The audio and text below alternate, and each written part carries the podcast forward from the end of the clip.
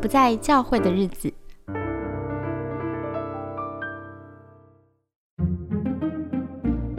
今天很高兴再次跟艾琳要继续往上深谈，我们要坐上云霄飞车来谈一谈教会观哈。嗯，其实我们要讲一个好像比较大的主题。对对，那在聊之前呢，应该要先解释一下为什么我想要采访你，跟就是你怎么看教会。主要是因为就是你看疫情之后，台湾的教会其实面临很大的改变，嗯，然后很多的教会领袖都开始开一些论坛啊、研讨会，再去想说教会要怎么办。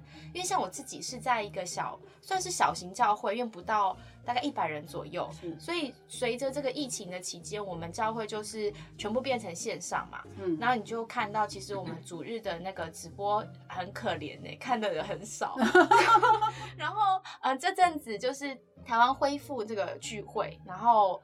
我们大概剩下一半的人回到教会，更多的人或者长辈们可能哎身体不舒适或什么，可能在家看直播。然后我猜测，我没有跟牧师聊过，但我猜测对牧师来讲，应该是压力蛮大的，嗯因为他很担心信徒的灵命啊，好这些。那台湾其实已经比世界上其他国家就是幸运福很多多了，嗯，对，因为我我觉得你可以跟我们介绍一下国外教会现在在疫情的那个状况。我我讲一下我在工厂哦，因为从疫情爆发，呃，二零一九年一开始，呃，年初的时候爆发之后，嗯、总之台湾其实在一九年几乎感受不到嗯疫情，嗯。然后一直是到去年五月才真的有那个爆发。当中一开始台湾教会有暂停实体聚会，然后又很快就恢复了对不对？嗯可是，在我们在国外，就是像我去的国家，我住的城市，一天到晚都封城了。嗯所以我基本上大概至少有半年的时间以上，不只是像我上课要实体上课，呃，线上上课，然后聚会基本上我去的也是一间小教会，啊、应该是我有两间教会，一间是华人教会，一间是当地的教会。当地人的教会是很小的教会，只有十个十几个人，那几乎没有嗯。没有聚会，也没有什么线上什么这个东西，然后就是牧师录个每个主日都录一个小影片，然后鼓励大家一下。嗯。那华人教会的话，我们就是直接上 Zoom，然后我讲到也直接对着荧幕哦在讲到，其他都是用 Zoom，或甚至呃可能呃查经班也是用 Zoom。所以过了一段很大，就是一段这样的时间。那我知道在当地呃其他的教会有一间教会，呃非常有趣，它基本上已经关掉了。哦它即使疫情恢复，它也没有再恢复了。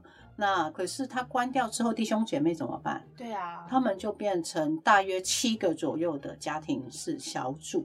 哦，嗯，他们换了一种形式继续下去，是，也就是说，他放弃掉传统堂会的概念，嗯然后他用家庭小组或家庭教会的形式，就有点像初代教会。嗯，我们都是在信徒家里去聚会的。嗯所以他就是呃把它打成呃，他就自动变成七个这种小型的家庭聚会。嗯其实我在工厂上的教会最大的也大概两百个人，所以像我们在台湾那种上万的、几千的那种教会是没有的。嗯对，那所以这些教会本身很快就可以变成这种小组式。哦，你的意思是说，因为中小型教会，它毕竟那个关系还是蛮紧密，，对，那个名单啊，对谁是谁都还有，它就是小了。嗯，你懂我意思啊？嗯它要拆成七个小的聚会形点，那就 OK。而且小教会他也没有说统一某个牧师，就是每个主日都在讲道，也没有。嗯他们就是一个礼拜聚会一次，你可能是波饼，可能是茶经，可能是什么，就是总之就是信徒之间会有聚集，嗯可能当中会有，比如说通常是家主，就是领袖，然后带大家聚会。可是他就是基本上不一定需要传道人。哦，我觉得这个在台湾的，就是弟兄姐妹可能比较难以想象，因为台湾的基督教已经发展了蛮蛮久了，所以对我们来说，做礼拜就是一个仪式很清楚的。我知道我前面会有就是唱诗歌，中间有讲到，后面可能有小组或是就是祷告交易时间。对，但是其实，在因为你是在创启地区，所以其实教会的发展就有很多的可能性。是，所以是不是一定要有个人在台前讲道才是主日？其实这也是一个可以重新思考的问题。嗯，这个很挑战哦。对，就是主日没有讲到，我觉得对很多人听起来是，好，那那怎么办呢？这样是不是上帝的话？初代教会其实真正主日的他们在做什么？他们也没有所谓的主日了。其实他们。真的，呃，使徒行传的初代教会都是犹太人，然后安息日他们就是聚集啊，然后唱诗啊，然后敬拜呀，讲到其实是没那么重要的事情。嗯，哎，你觉得他们在他们聚集的那个？中心是不是为了敬拜上帝？是他的聚集的中心是为了敬拜上帝，然后当然也有还有一个团契，团契的意思就是彼此的扶持跟激励。然后因为我们总是会在信仰路上会有软弱的时候，嗯，我们也总是会生活上遇到一些困难，跟我的信仰有冲突的时候，嗯，你需要支持，你需要同伴，嗯，那那所以聚集还是必要的，嗯，当然讲道也是有的，讲道是也是重要，因为像初代教会，呃。使徒们或使徒所带出来的这些呃门徒，他们里头也有一些呃教会领袖，像提摩他也是嘛，哈。然后当然他们会有一些勉励分享，可是那不是最重要的东西，嗯，它是整个敬拜的的程序里头，或是这个剧集里头的其中一样，嗯，为了就是来激励跟提醒弟兄姐妹，我们在生活当中可以怎么样去。实践我的信仰，然后在这个特别是初代教会是非常反对基督信仰的一个环境里头，我怎么样持守这个信仰？其实，在他们的这个环境里面，你想想看，他最重要的工作就是帮助弟兄姐妹可以持守他的信仰。对，我觉得初代教会跟现代有个最大的差别是，初代教会光选择做基督徒这个身份。就已经是一个很大挑战了。没错，就已经很难了。所以我每天二十四小时都在实践我的信仰。是，可是我们现代教会会觉得，我要被提醒，可能就是去听一个讲道，生活教训，就是我被提醒了，好盖个章，我这个礼拜的宗教任务就完成了。对，因为我不用二十四小时持守身份，我是其实相对是在一个宗教比较安全的舒适圈里面。但是我现在就是觉得，哦。我自己有感受，或者是说，我觉得不管是从差会的角度，就是或者是从一些我其他的同事、同工，都是做宣教角度来看，我们现在整个社会或是整个教会的处境，嗯，有点慢慢要回去初代教会的环境。嗯，我也听到一些其他牧长有讲这样的一个概念，就觉得。呃，这次的疫情，它像是一个末世警钟，好，就是说要来，呃，告诉我们主耶稣要来的日子快到，嗯，那已经很近，那我们需要警醒。第一个，然后也给世人机会，让他们再一次去思想关于永恒的事情，嗯，OK。所以，如果这个主耶稣再来的日子快快到了，已经近了，那当然我们很肯定是一天比一天近了。那我们有可能信徒将来我们会面临越来越多的困难逼迫。那像这次疫情带给教会的困难，就是我很难聚集，嗯，而且我很难牧养，嗯。那这个其实我觉得也是给教会一个很重要的提醒，就是我们需要去思考，万一如果我们的估计没有错误的话。呃，将来即使疫情过去之后，会接踵而来其他的困难，嗯，可能是人为的，可能是天然的灾害，总之各种的原因会让我们习以为常的这种堂会聚集越来越困难，嗯，那我们要怎么存活下来？弟兄姐妹要怎么样在这样的环境当中还可以持守他的信仰？这个是我觉得我们需要。早一点去思想的问题。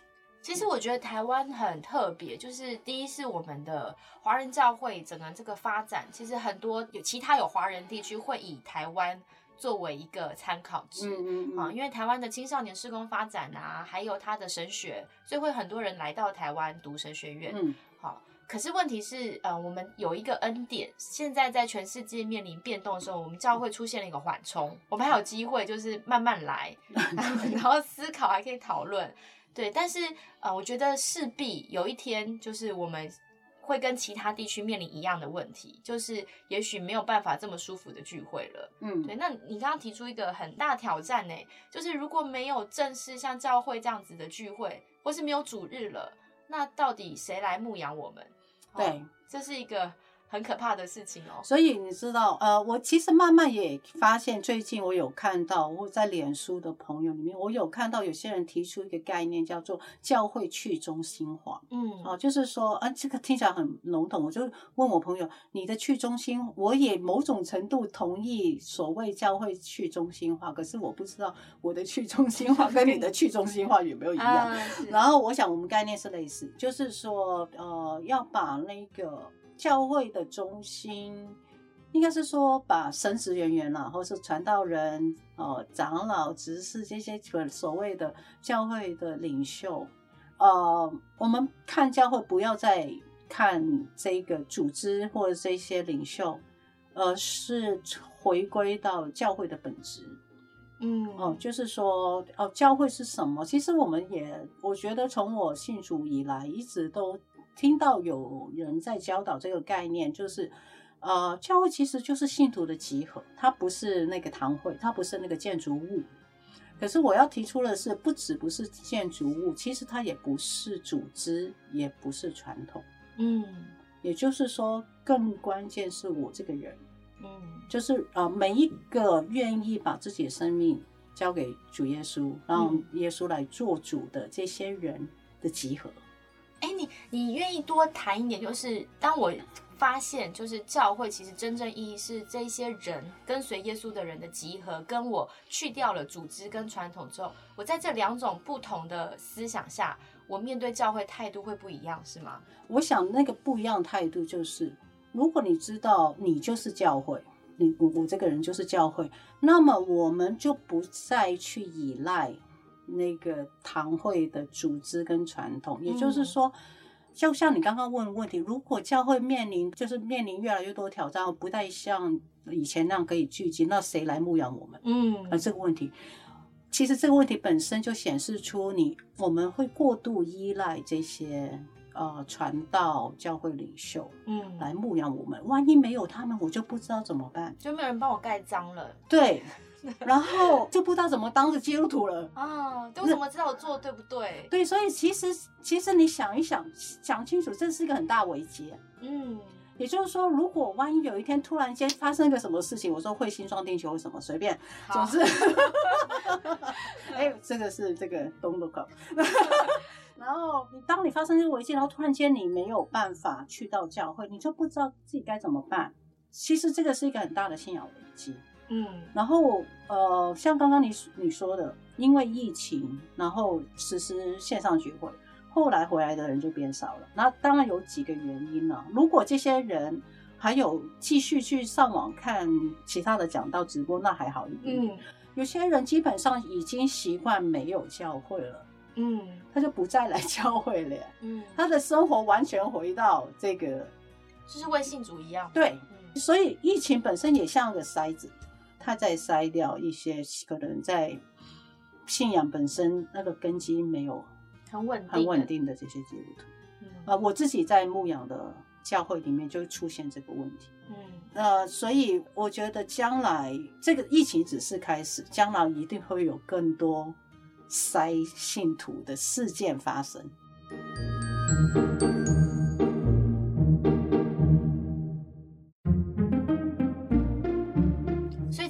们是，就是你刚刚讲的那个警钟，我们是应该要认真看待那个钟响了。是，而且我觉得开始我们应该要认真再去思想。呃，应该讲，我先用主耶稣的比喻，主耶稣有用两个比喻来讲教会，呃，在他来之前的状况，一个是麦子跟稗子，啊、我们基督徒可能很熟悉这个，另外一个呢就是绵羊跟山羊。嗯麦子跟稗子的一样，在成长的时候，那个比喻里面说，它长的时候是一起长的，嗯它在和田里面其实是就是混在一起的你。看不出来，你看不出来，那什么时候才会把它选出来呢？就是收割的时候才会把稗子拿出来，就丢到火里面去。嗯那另外一个是羊羊的比喻，羊圈里面有绵羊跟山羊，可是只有一种羊才是真正属于主耶稣的，就是绵羊。那所以那个比喻里面有说，等到末期的时候，会把羊山羊从绵羊那里分开。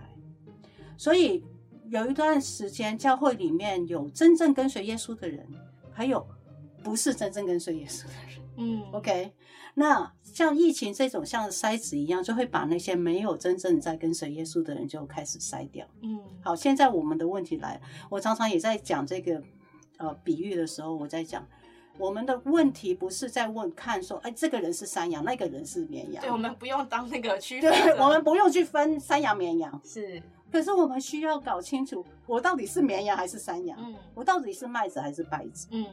可我觉得我们其实真的是可以常常问说，我到底有没有在跟随耶稣？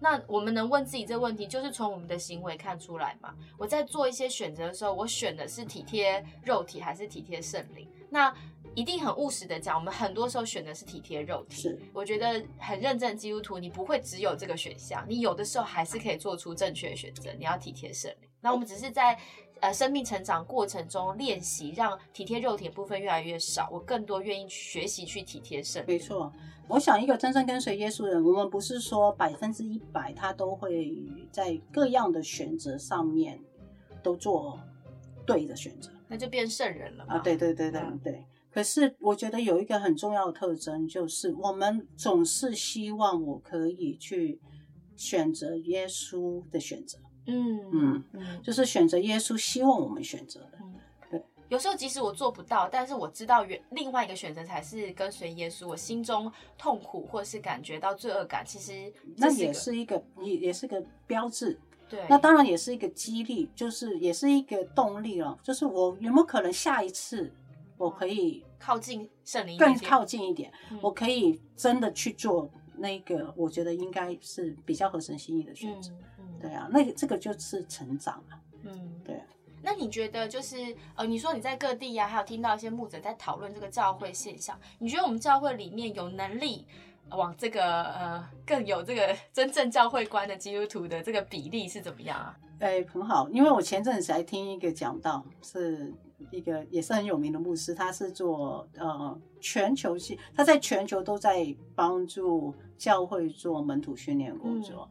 那他是说他在访谈各全世界各地教会的时候，问到这些牧者说，在你们教会当中，你们觉得有多少信徒是可以自我喂养的？啊，哦，这个词他用 self feeding，自我喂养。他说大概只有百分之十。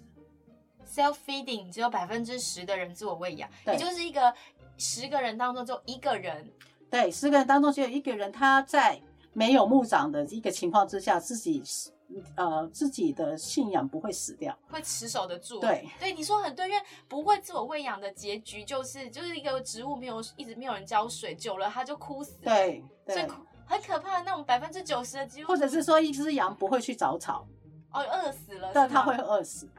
啊，百分之九十的基督徒就死了欸，对，晴天霹雳呀！所以你看，我就说，如果如果耶稣再来的日子近了，然后嗯教会受到面临的困难会越来越多，以及越来越来越严峻。过去我们习以为常的堂会已经越来越难呃成型，嗯我们越来越难可以依靠这些所谓有训练过的神职或认证过的神职人员来照顾我们的时候，嗯那我要怎么办？嗯嗯，所以其实也是很想跟大家分享的一个概念，就是我们需要成为一个可以自我喂养的呃信徒。嗯也就是说，我知道在我们听众当中，可能有很多人是在教会受过伤，然后我嗯上一集也谈到，我也受过伤。是可是我觉得很重要一件事情，我们有时候会受伤，是因为呃，当然我不是说教会里面这些弟兄姐妹或牧长他们都一定是没有错，不是，他们当然有错，他们或是有做的不够好的地方，然后他也的确做了一些伤害我们的事情。某种程度，我们也可以从我的我的这个本身的自我成长来去面对这一种教会里头所带来的伤害。嗯。所以，当我能够成为一个可以自我喂养的嗯。信徒之后，教会里面这一些啊问题、缺点甚至罪，它对我的伤害就会更少。嗯。嗯，哎，你这也让我想到一个画面，我们两个都是在种植物的人，对，就是你有时候你一盆花开的很漂亮，但是有天灾人祸，是啊，天灾就是风很大，吹的就是真的花都断掉了。可是只要你的根是稳的，你可以从土里面吸取养分，你可以看到来年这个植物它还是活起来对，了没。错，没错。所以其实 self feeding 就是这个意思，就是说，呃，你并不需要太过依靠，你不能只靠外面人，不能只靠外水面给养分。然后你自己如果他不给你，你就不知道怎么办。对，嗯，所以 self feeding 就是你你要有呃自己，不管是读经，你的读经不是只是例行公事读过去，而是你可以真的在读经的过程当中有领受，嗯而这个领受能够成为你的养分，嗯能够成为你生活呃的一个准则，嗯做决定的一个标准。嗯等等之类的。然后，所以这个就是一个至至少一个小小的例子，就是我们读经不是只是在读经，而是你真的把圣经当做是一个大餐，嗯它是可以给你丰富营养的，而且你是可以自己去读，而且自己可以领受。嗯那这个是一个，我觉得会是一个其中一个 self feeding 的信徒，就是自我可以自我喂养的信徒的一个一个指标。嗯。对，也想回应一下你刚刚讲，就是呃，在自我喂养的过程当中，一定不可避免的就是会有伤害，嗯，对，然后会创伤。然后刚好我们两个最近都看完那个《茶经》，我想分享一小段台词，就是呃我知道你要讲什么。对，我想要送给就是如果你曾经在教会里面受过伤的人。好，这台词是这样子，他说：“东方美人茶是被虫咬过的茶，它天生就是受过伤的茶，正因为这个伤口，让它变成独特味道的茶。茶跟人一样，伤口可以让人脆弱，也可以让人坚强。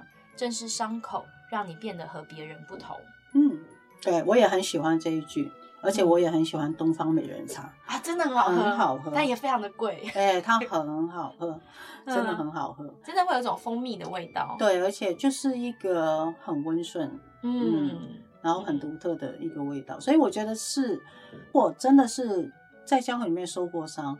我觉得我们可以告诉自己，我我需要停止在责备教会，嗯。而要想我可不可以成为一个更坚强的人，我可不可以成为一个就是真正可以自己跟随主的人，而不需要有人带着我，不需要有人牵着我，嗯。然后我可以成为一个真正跟随主的人，以至于我里头越来越嗯刚强之后，嗯。教会那些里头这些狗屁倒灶的事情，那些其实真的很不好的事情，他就不再，或者是说对我的伤害就没有那么大。或是他不再成为我跟随上帝的拦阻。没错，对，我们不是否认你受伤的痛苦，我们自己都是受对过伤的人。受过伤的，嗯对，不然干嘛做这节目呢？对，因为可以体会啊，就是受过伤的人才能体会那个被压迫者的困境。嗯对。可是我觉得，呃，但是这些东西都不要成为拦阻我们去靠近上帝爱的那个那个障碍。是。嗯而且，当我们愿意成为一个可以自我喂养的人，嗯。其实你开始在经历的是医治。哦，你可以多说一点吗？为什么自我喂养会经历医治？我觉得自我喂养其实某种，我还是在强调一个，就是我跟神之间那个独特的经历。嗯那自我喂养的人，我觉得还有另外一个特质，就是他会跟神有一个真实的关系。嗯。那个真实的关系是透过读经也好，祷告也好，那个祷告是一个真心敞开，在神面前嗯。完全坦白，把你的痛苦、忧伤，就像就像诗篇里面这些诗人，嗯。他们把自己赤裸剖开的在神面前，然后嗯，不管什么情绪都可以带到上帝面前，然后同时又扒着上帝不放。嗯就像雅各，就知道说我很痛苦，然后我现在觉得，甚至你可能可能责备上帝，你可能觉得都是你害的，嗯，你就跟上帝摔跤。对，你就跟上帝摔跤，可是你还是扒着他不放，你告诉他说你要安慰我，嗯嗯你要告诉我你是谁，嗯你要让我知道你是爱我。嗯，我有时候真的觉得，如果你不会痛，你的祷告就不够真。是对，因为你知道会痛，所以你知道这个祷告就是你的救命药草，是你只能抓着它。对，你就只能抓着它。嗯，所以其实，其实我觉得这也是一个所谓 self-feeding 呃 believers，就是一个可以自我喂养的信徒的一个特征。嗯他跟上帝之间是有一个很真实的关系。对，呃，就像我说的，这个真实就包括刚刚上一集讲到那个踏出舒适圈，嗯这个真实的关系会让你跟上帝之会有一个你跟上帝之间独特的故事。嗯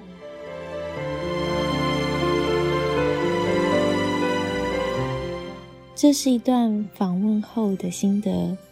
我跟艾琳的谈话还没有结束，但是听到这边，或许先暂停一下下。我想对正在听节目的听众说一些话。可能有些人真的是在教会里受伤，你听到我们刚刚的一些讨论，其实心里是不舒服的，因为那些愤怒还没有适度的处理。好像跳到要饶恕啊，要自己长出力量啊，要不要再怪责教会啊？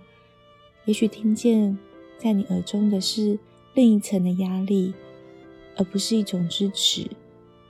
但仅包含我们尝试在探讨的是，在信仰的角度，可以怎么样在现今这么艰难的处境，当百分之九十的信徒要消失的时候，我们。可以看见一条出路，我们可以知道自己该怎么样面对自己的信仰。每一个人都在不同的阶段，你现在所在的位置非常的重要。就像做这个节目在介绍里我写的那首诗一样，你在哪里呢？当上帝轻声呼唤亚当和夏娃，你在哪里呢？那是上帝。和你之间的故事是外人无法理解，但是上帝都懂。愿节目只是一小段抛砖引玉，让我们继续思考，在末世时代，身为信徒的我们该怎么样继续跟随基督。敬请期待我们精彩的下集哦。